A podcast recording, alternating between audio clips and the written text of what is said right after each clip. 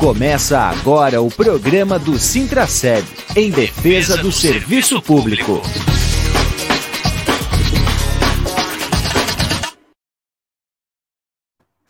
Olá, bom dia, amigos e amigas ouvintes da Rádio Comunitária Fortaleza.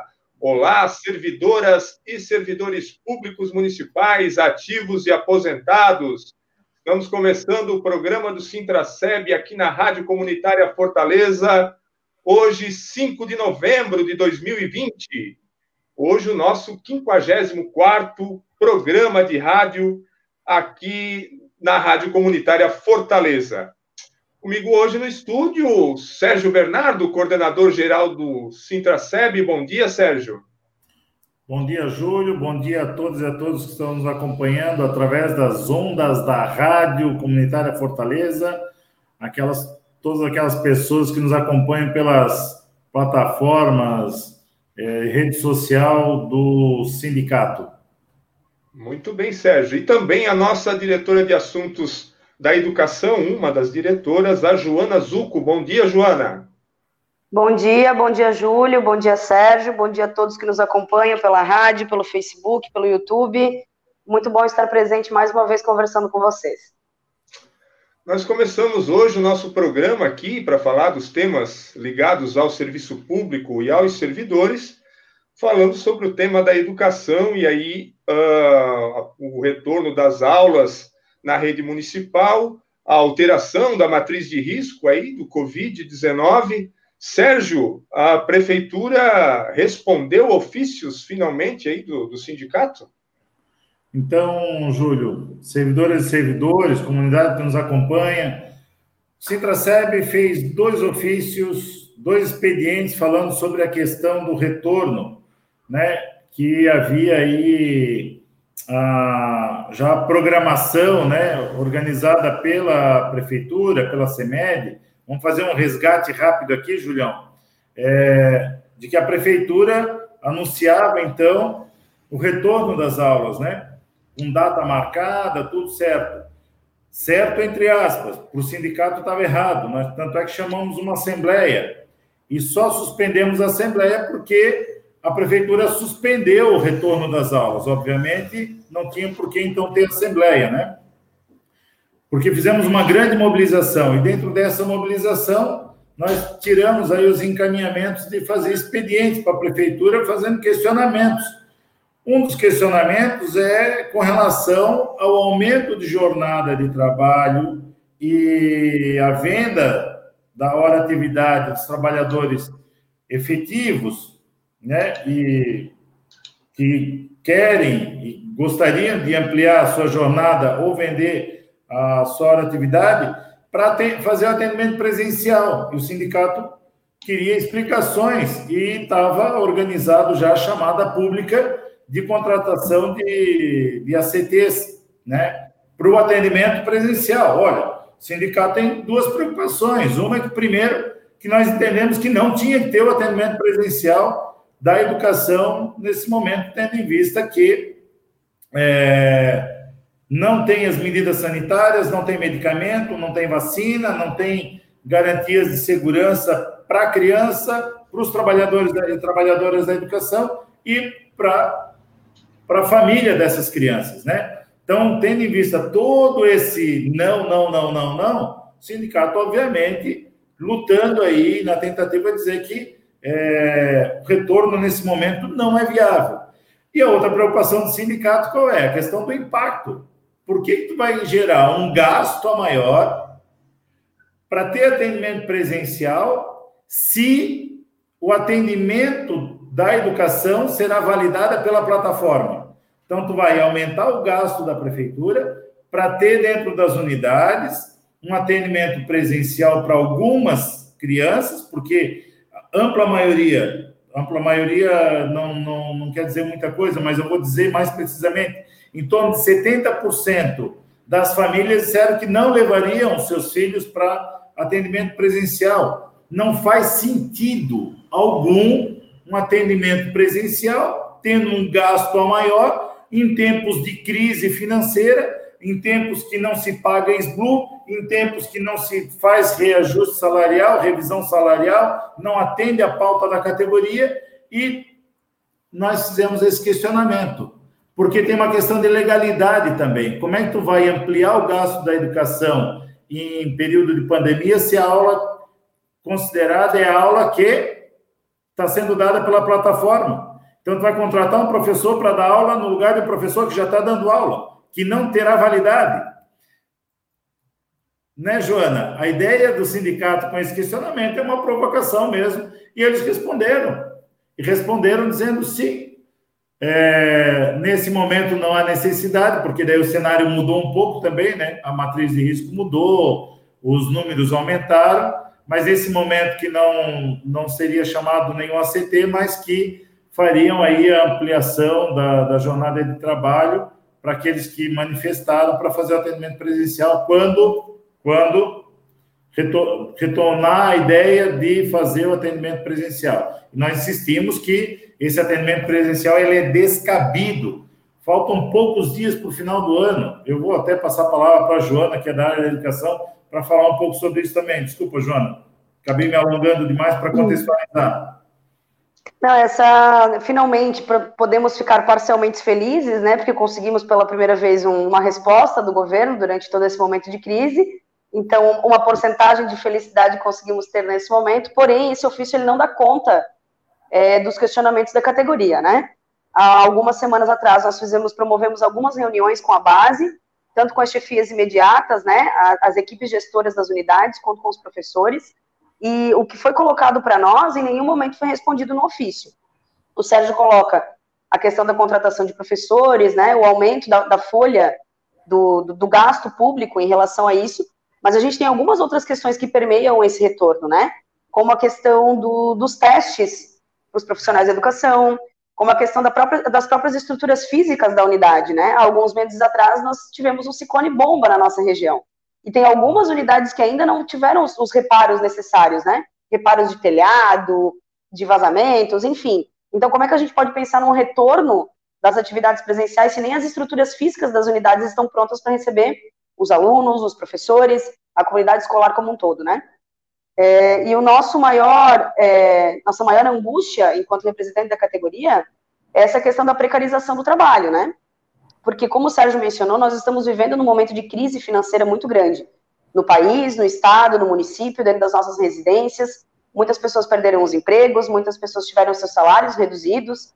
Então, tem muito, vão haver, se, se funcionasse do modo como a Secretaria de Educação e a Secretaria de Administração estavam propondo, se funcionasse dessa forma, nós teríamos muitos profissionais de educação que, por uma situação financeira, estariam vendendo as suas pecúnias, né? estariam vendendo as suas horas de atividade.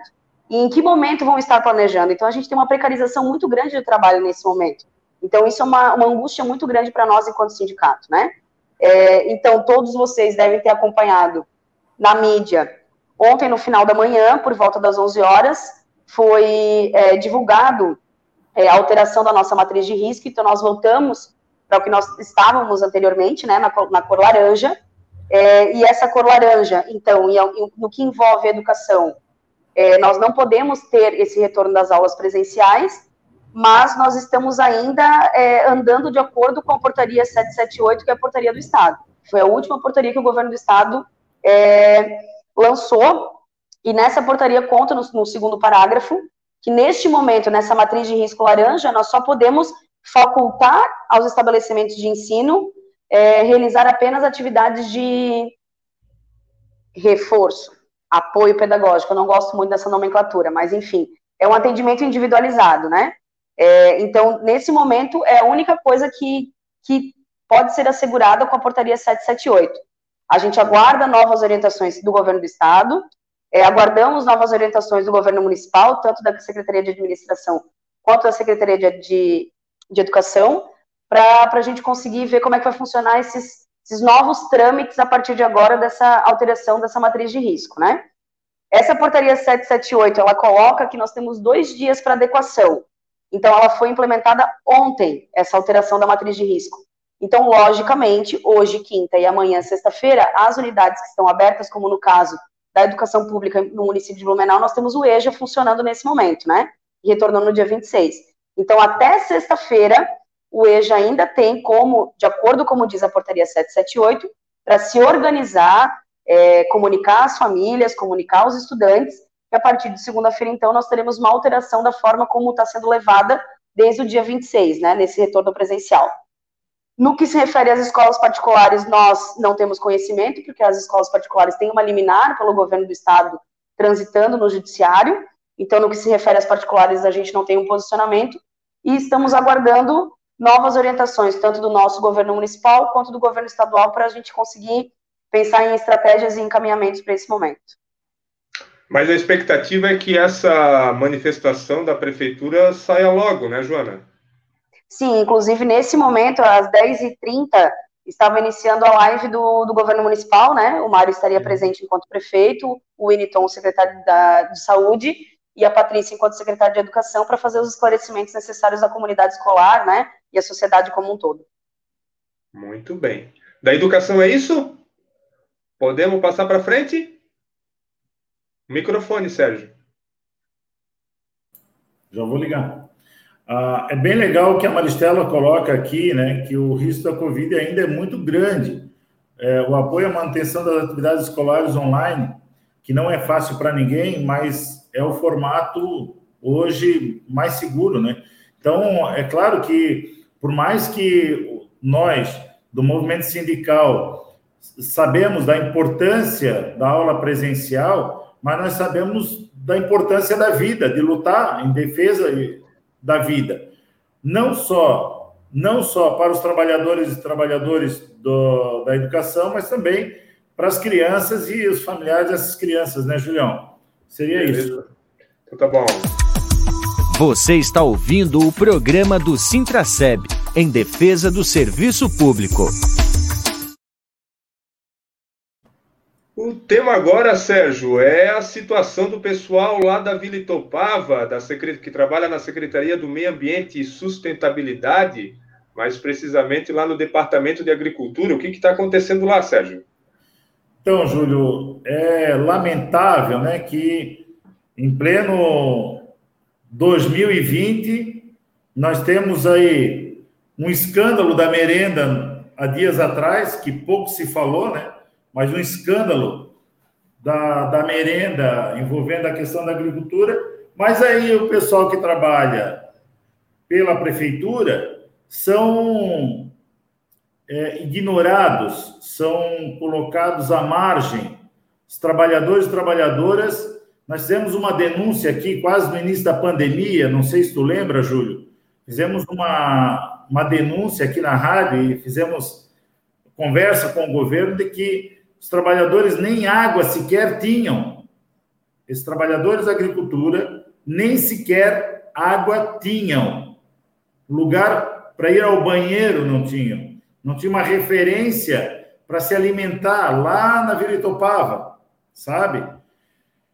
Fizemos é, um debate com a prefeitura, se comprometeram em, em resolver em 15 dias, deram retorno que resolveram, pois veio à tona agora que a solução foi um faz de conta que acontece.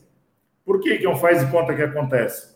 Fomos lá, né? Fazer uma visita para ver se apurar, se de fato resolveram o problema e nos deparamos com a seguinte situação: colocaram os trabalhadores da, da, da agricultura dentro de uma unidade escolar que a unidade escolar vai sair de lá, mas ela continua ativa lá naquele espaço.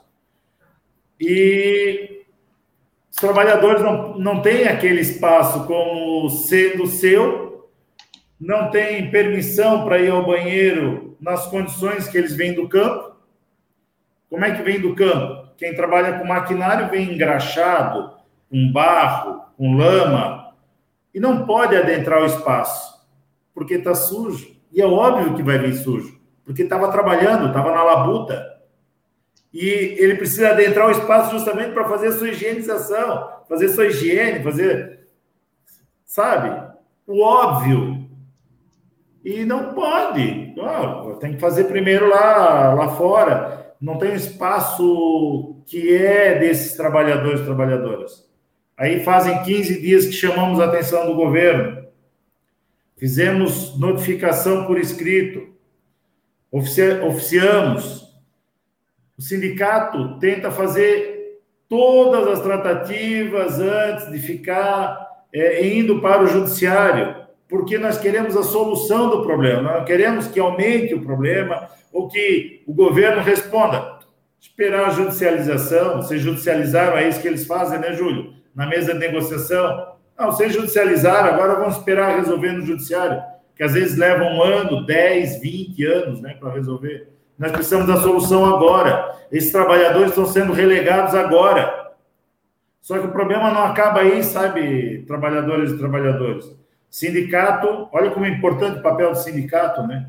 Sindicato fazendo visita no local de trabalho identifica precaríssimas situações de trabalho, condições de trabalho na estação de tratamento de água na Vila Itopava também, coincidentemente na Vila Itopava, onde vai morrer alguém lá. Nós já chamávamos a atenção que ia morrer alguém um trabalhador ou uma trabalhadora na estação de tratamento ali na Rua Bahia.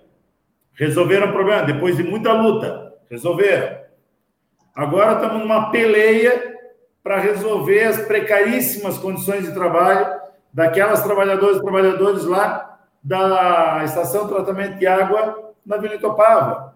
Então, ah, eu recebo água bonitinha em casa, né? Boa, potável, bacana. Só que esses trabalhadores estão sendo colocados pelo atual gestor do município, o prefeito municipal Mário Hildebrand, em condições precaríssimas, com risco de óbito, com falta de EPI. Então, nós estamos fazendo já uma denúncia aqui linkada do, do da Secretaria de, perdão, do Departamento de Agricultura, mas também os trabalhadores do SAMAI, em que ao mesmo tempo que agora, né, a gente volta a falar isso na rádio, mas que o sindicato vem fazendo a pressão e dizer aí para os trabalhadores, trabalhadores que nos acompanham, fazendo pressão para que o governo é, resolva antes de precisar judicializar. Mas uma coisa a gente tem chamado a atenção, viu, pessoal, da, do governo. Se vier alguém a óbito, serão responsabilizados criminalmente, porque não foi falta de acionar por parte do sindicato as precárias condições de trabalho desses trabalhadores e trabalhadoras. Seria isso, Júlio?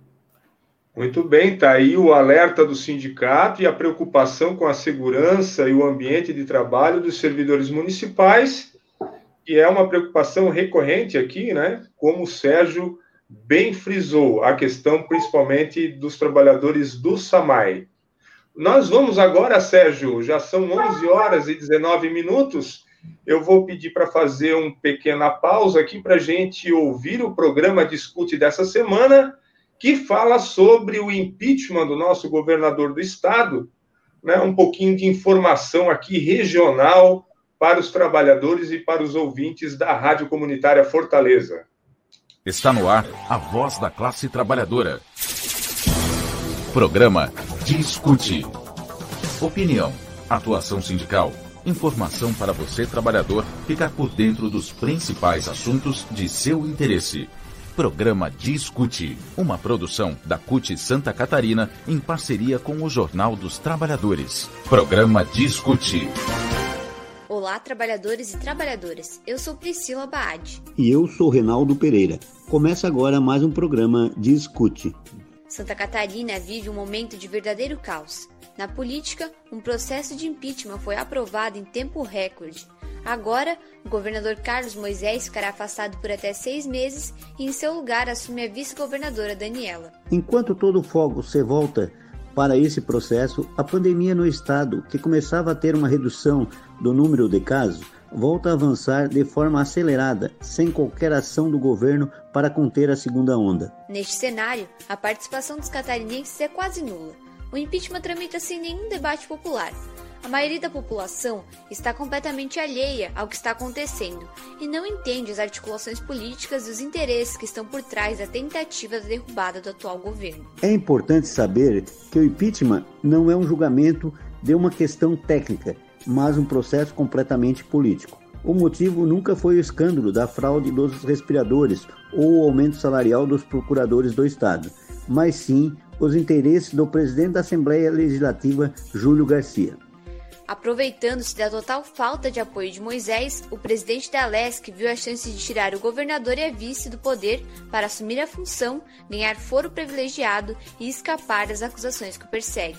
O que Júlio Garcia não sabia é que os rumos mudariam no dia da votação do julgamento, livrando a vice e afastando apenas Moisés. Agora, quem assume interinamente o governo é Daniela Henrique, uma bolsonarista convicta, seguidora fiel das ideias da extrema-direita que já fez o seu primeiro discurso como governadora, negando a gravidade da pandemia. O que podemos concluir é que em nenhum momento deste processo a intenção era acabar com a corrupção ou defender os interesses do povo. Como sempre na história do governo de Santa Catarina, a motivação é atender e beneficiar a elite e as oligarquias deste estado a população não se dá bem em nenhum dos cenários. A CUT Santa Catarina defende que as devidas investigações sejam feitas para punir os culpados e que sejam feitas eleições diretas para o governo do Estado. Só assim os interesses do povo serão atendidos. Qualquer outro caminho atenderá única e exclusivamente os anseios de pessoas que não dão a mínima para os catarinenses. Acesse sc.cut.org.br e saiba mais. E o programa Discute fica por aqui. Até a próxima.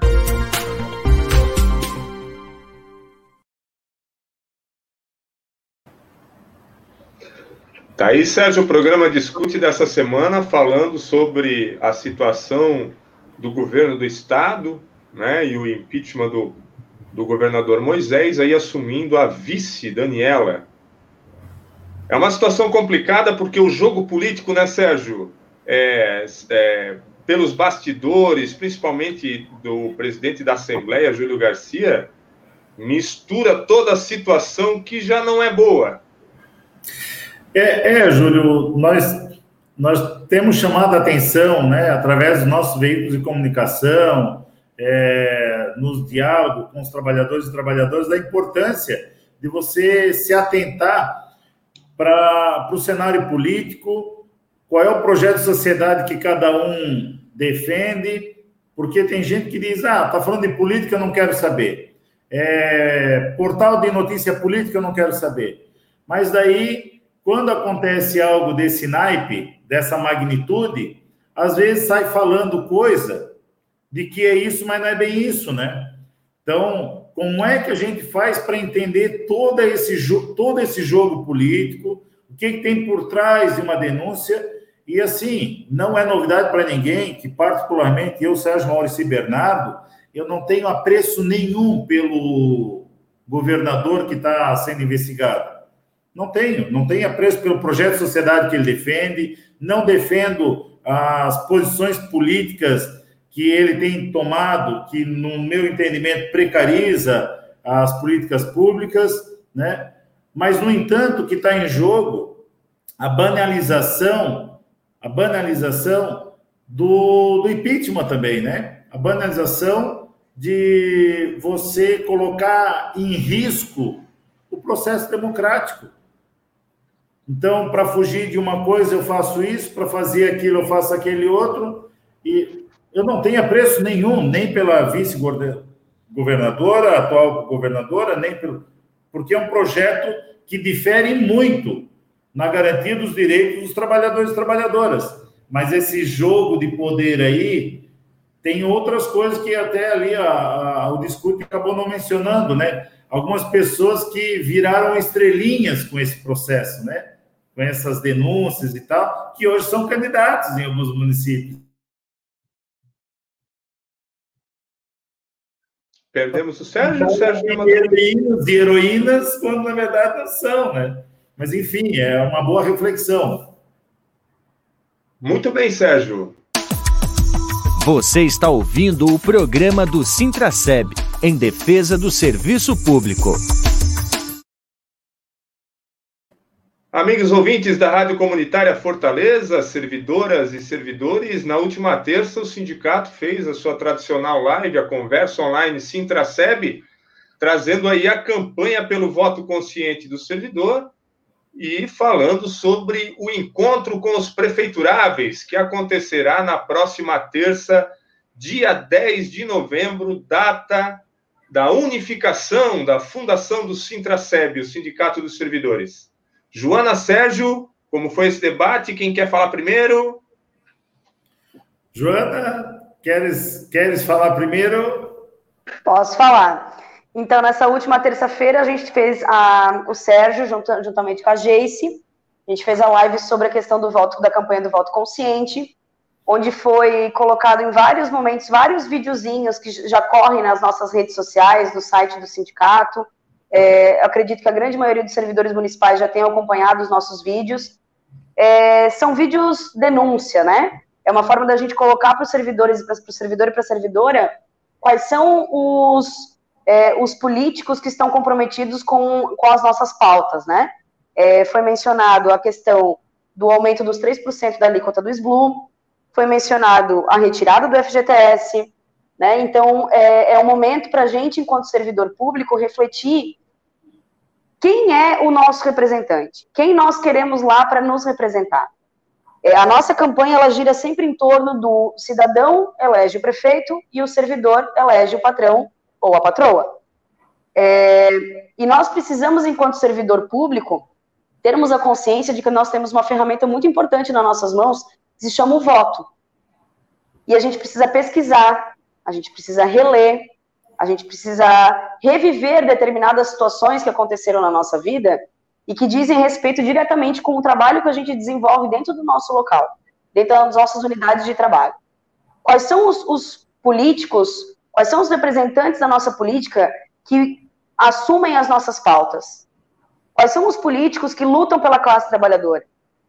Quais são os políticos que vão a favor da educação básica, da saúde pública, do transporte coletivo, daquilo que traz é, melhorias para a sociedade como um todo, né? É, foi mencionado também a, a emenda constitucional 95 do congelamento, foi falado da reforma administrativa, são questões que ferem diretamente é, o serviço público municipal, o serviço público estadual, o serviço público federal, e automaticamente fere é, os direitos da sociedade. Porque se eu não tenho é, um médico no posto de saúde para me atender, dentro do SUS, que é gratuito e que nós precisamos defender diariamente, é, isso vai contra a minha função de cidadão. Se lá dentro da escola pública eu não tenho professor para ministrar aula para o meu filho, para o meu sobrinho, para o meu vizinho, a gente tem uma falha dentro do nosso, do nosso círculo social. Então, nós, enquanto servidores públicos, nós temos é uma responsabilidade muito grande nesse momento nas nossas mãos. Então, nós precisamos refletir, é, reavaliar, repensar, e para isso a gente tem as redes sociais do sindicato, a gente tem bastante conteúdo lá para isso, para a gente conseguir reviver, né, é, se colocar nas memórias daquilo que já aconteceu dentro do nosso município. É isso, né, Joana? Sérgio, o que a Joana está falando é da dupla responsabilidade que o servidor e a servidora têm, né? Enquanto cidadão, ele está elegendo o prefeito como todo cidadão mas ele é servidor público, ele é trabalhador público, ele está escolhendo também o seu patrão, aquele que vai se relacionar com ele nesse, nesses quatro anos, numa relação de trabalho entre patrão e, e o trabalhador. E é essa dupla responsabilidade que o Sintraceb está chamando aí a reflexão dos servidores. É, Júlio, porque, assim, é uma decisão política que o nosso patrão toma para garantir a revisão salarial ou a não revisão salarial. Né? É uma decisão política que o vereador e a vereadora toma para dizer se vai tirar FGTS ou vai devolver FGTS. Se o, se o vereador ou a vereadora vai acatar o pedido do prefeito e prefeita ou prefeita de precarizar o nosso instituto ou uma decisão política de dizer se vai alterar as regras previdenciárias. Então, a gente está aqui desenhando bem pedagogicamente né, a importância dessa campanha. E por isso a gente conclama os trabalhadores e trabalhadoras, você que está nos acompanhando agora, mobilize o seu colega de trabalho, seu companheiro, companheira de trabalho, para participar da atividade que vai acontecer no dia 10, às 19 horas que o sindicato entrou em contato com a coordenação de campanha de todos os 12 candidatos a e candidatas a prefeito, estendendo o convite para os candidatos e candidatas a vereadoras assinarem a carta compromisso, onde tem toda a pauta né, de, de debate que a gente faz com a categoria. Deixamos claro, em conversa, na entrega desse, desse, desse ofício, das regras do encontro do dia 10, em que, é, ao, em não, não cumprindo que está assumindo ali o compromisso, não é o sindicato só que está desrespeitando, está desrespeitando 9 mil trabalhadores e trabalhadoras, porque a construção dessa carta ela foi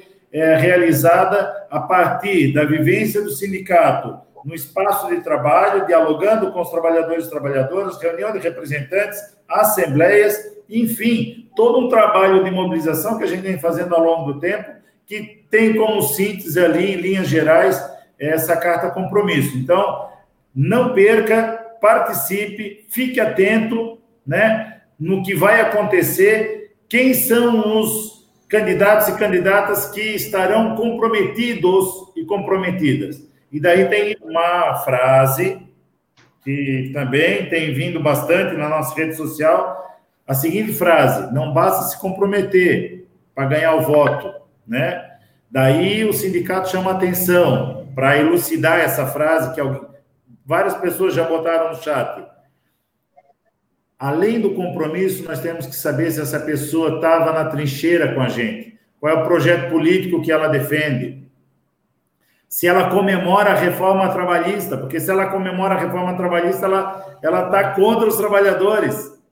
Se ela está na defesa do, da reforma administrativa, ela está contra os trabalhadores e trabalhadoras. Então não basta só cair no conto de que fulano ou fulana está assinando carta compromisso, mas também temos que avaliar, além desse comprometimento, né, em que trincheira essa pessoa estava, no lado de quem ela estava, quando nós estávamos é, lutando contra a reforma da Previdência, contra a reforma é, trabalhista, contra o teto do gasto da emenda constitucional 95, contra a lei da terceirização, enquanto nós estávamos lutando na defesa do SBLU, temos que saber de que lado que as pessoas estavam. Por isso, muito bem colocado pela Joana, esses vídeos na nossa rede social. Fiquem atentos e atentas, e dia 10 será um grande dia aí para a gente, né, Julião? Isso mesmo, Sérgio. Para aqueles que querem acessar a plataforma Eleições 2020 da Confetan Sintraceb com a carta compromisso dos servidores públicos municipais, pode acessar o site sintraceb.org.br e lá você vai encontrar os links e ter acesso a esses documentos e a carta compromisso. E os candidatos a vereadores que ainda não tiveram acesso, porque as suas coligações, os seus partidos ainda não conseguiram chegar, também pode acessar ali, também pode agendar aqui, aqueles que querem assinar a carta compromisso, podem agendar uh, no WhatsApp que está aparecendo aqui na tela, o 99159 3289, que é o WhatsApp do Sintraceb. Feito esses informes, Sérgio, muito importantes hoje do programa, são 11 horas e 34 minutos. Nós temos que passar agora para as informações finais para a gente entregar o nosso programa. O que, que o sindicato ainda tem para informar no programa de hoje, Sérgio? Duas questões. Uma é o que vocês já sabem, INPC 2016. Entre em contato com aquele telefone que o Julião vai botar ali, agende o horário, quem não entrou com ação, venha no sindicato, né? Agende o horário, venha aqui assinar a procuração para dar entrada nessa ação. Essa é uma. Segunda informação, nós vamos começar nos próximos dias a entrar com a ação de quem não recebeu o abono do magistério no ano passado. Por quê? Porque as pessoas se aposentaram provavelmente se aposentaram de, entre janeiro e, e, novembro do ano passado, e por, por uma interpretação da lei, o governo disse que as pessoas não têm direito. E nós entendemos que é de direito, pelo entendimento aí na redação da lei. A nossa assessoria jurídica entende que é um direito violado, então fiquem atentos e atentas nas redes sociais do sindicato que logo iremos é, informar aí os encaminhamentos para dar entrada nessa ação. É isso? Isso. Joana? É isso. Então, vamos nos despedir aqui desse programa, o nosso 54 quarto programa do Sintraceb aqui na Rádio Comunitária Fortaleza, agradecendo a paciência de todos, agradecendo a Joyce lá no estúdio que está nos colocando no ar nesse momento, nesse período de distanciamento social e que estamos fazendo o programa de maneira remota. E claro, você já sabe que pode acompanhar todos os programas feitos pelo Sintraceb, tanto o Conversa Online das terças-feiras, como o programa de rádio do Sintraceb, nos canais do Facebook e do YouTube, o perfil do Sintraceb nessas plataformas. E para aquele que é fã de podcast, que quer ouvir só o programa, também é possível encontrá-los nas plataformas de podcast. É só pesquisar por Sintra, programa de rádio do Sintraceb, que você vai encontrar todos os programas lá. Então, para você, um bom dia, uma, uma boa quinta-feira. Né? Estamos nos aproximando das eleições aí, dia 15 de novembro, vamos ficar atentos. Esperamos você aí na próxima quinta-feira. Um abraço a todos e até lá. Você ouviu Programa do Sintraceb. Realização: Sindicato Único dos Trabalhadores no Serviço Público Municipal de Blumenau.